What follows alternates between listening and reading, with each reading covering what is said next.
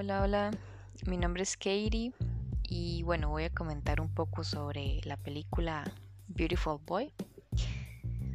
Para iniciar, eh, quiero hablar sobre el contexto en el que se desarrolla la película. Bueno, en cuanto geográficamente, eh, la película se desarrolla en Estados Unidos, en tres grandes ciudades, New York, San Francisco y Los Ángeles. Em, y en cuanto a dónde en general se desarrolla la película, eh, a mi parecer, en una sociedad bastante actual, bastante realista respecto a, cómo suceden las cosas en, el mundo real. Eh, bueno, la película trata sobre un joven que, que crece en una familia bastante, o sea, en un entorno bastante sano, a mi parecer, eh, pero que con el tiempo eh, bueno, la película muestra cómo él prueba aquellas drogas que parecen básicas, como es el alcohol y la marihuana, pero con el tiempo eh, se vuelve adicto a más drogas de diferentes tipos que, según recuerdo, em, cocaína, LSD, metanfetaminas, éxtasis y algunas pastillas hasta llegar al punto de, tener una adicción.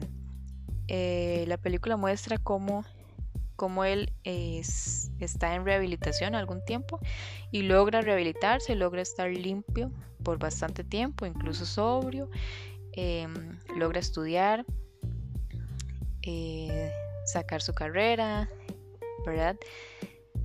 Pero además es evidente cómo, eh, aunque una persona parezca estar bien, esta es una enfermedad que, que no tiene cura, así que, que se muestran recaídas que tal vez son inesperadas porque evidentemente la persona se ve bastante bien. Pero como la película muestra la realidad, este, hay bastantes recaídas donde el, joven vuelve a consumir. Además se muestra lo difícil que es para los familiares de un adicto este, tener que lidiar con esa situación, ¿verdad? No simplemente para el adicto, sino para sus padres también. Lo positivo y negativo de la película. A mi parecer lo positivo es que invita a la reflexión. La película muestra una realidad que a veces no es, no es tan evidente. Por ejemplo, en el colegio eh, eh, yo recuerdo que nos hablaban sobre drogas y adicciones, pero desde ese punto se ve tan ajeno a nosotros que parecen solo palabras, más palabras, ¿verdad? Sobre lo bueno y lo malo. Pero ahora que estoy en el proceso de estudiar psicología y he tenido que, verme más, más cara a cara con, con las adicciones, es evidente cómo realmente es un problema y cómo está afuera, tan cerca de nosotros esa realidad que a veces no somos capaces de ver. Así que la película eh, invita a esa reflexión, ¿verdad? De hacer conscientes de esa realidad que a veces está tan, tan cercana, pero no la podemos ver. Eh, y en la parte negativa, que para mí es negativo y positivo, puesto que vuelvo a lo mismo, muestra una realidad. Lo negativo es la realidad como tal, ¿cierto? Lo que significa una adicción en una persona y en sus familiares. Y cómo, cómo es evidente que nada es más grande que, que la droga, ni el amor, ni los familiares, ni los hermanos, ni el estudio, ni mi propia persona es más grande que la droga. Entonces, eso tan negativo es una realidad que, que se vive día con día, esa situación siempre está presente. Eh, ¿Qué me llama más la atención de tres personajes? Bueno, yo escogí a David, el papá, Nick, el protagonista, y Lauren, eh, la novia y amiga del protagonista. Bien, David, el papá, me gusta su todo su papel durante la película, sin embargo, rescato en esta parte cómo él trata de entender qué es lo que está sintiendo su hijo. Porque hay muchas personas que no logran entender y que no se dan la oportunidad de entender cuando alguien tiene una adicción. Y creen que es simplemente escoger o que simplemente la persona puede parar cuando quiera, pero no quiere. No, es una enfermedad. Y me llama la atención como David busca, incluso probando, qué es lo que está sintiendo su hijo, qué es lo que pasa en su, cerebro, qué es lo que está pasando en su cuerpo. Eh, eso me llama mucho la atención. Luego Nick, el protagonista, pero no Nick el adolescente, sino el niño. Porque la película muestra cómo él crece en un entorno saludable, cómo él es un niño que no tiene padres adictos y cómo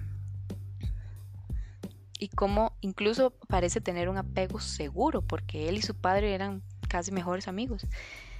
Y eso eh, me hace saber que no necesariamente las personas que crecen en un entorno disfuncional o en un entorno de adictos o en una familia de adictos son los que, los que pueden tener probabilidad de ser adictos. No, no necesariamente. Un niño puede crecer en un entorno impecable, en un entorno maravilloso, tener una gran crianza y volverse adicto. Entonces, esta realidad que muestra Nick como niño me gusta. Y por último, Lauren, que es la novia, este, me parece que ella representa la calle en la película.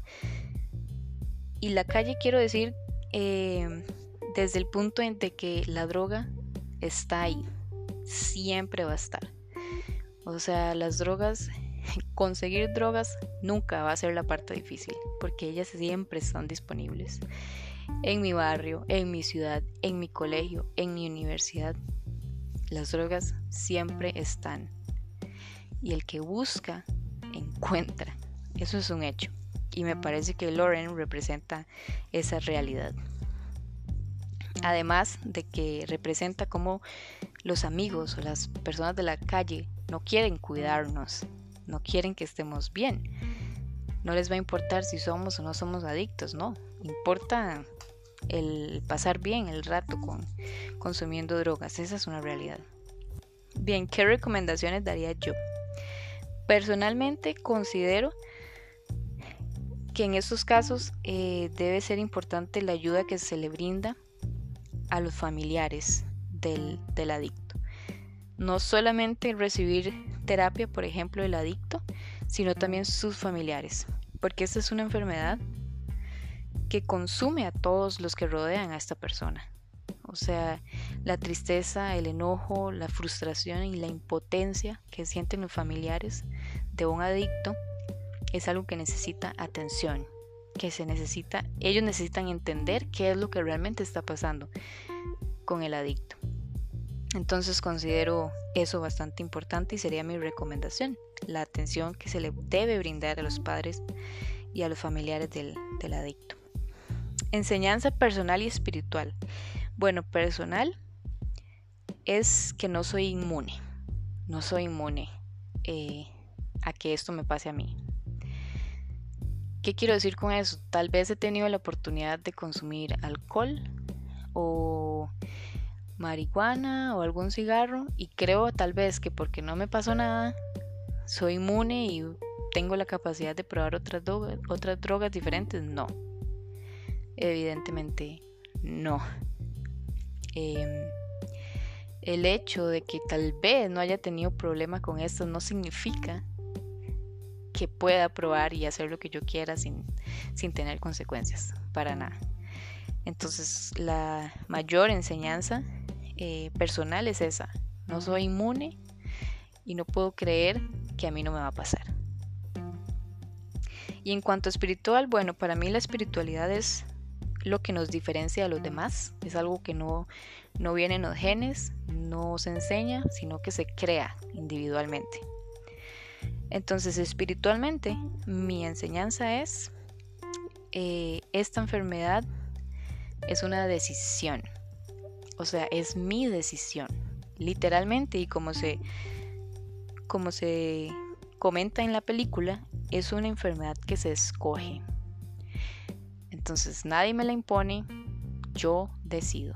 Esa es la, la enseñanza que me dejo espiritualmente. Y bueno, si tuviera que describir esta película en una palabra, sería impotencia. Porque lo más evidente es lo difícil que se vuelve esta situación para todos y la impotencia que es no poder controlar el deseo de una persona adicta. Me gustó mucho la película.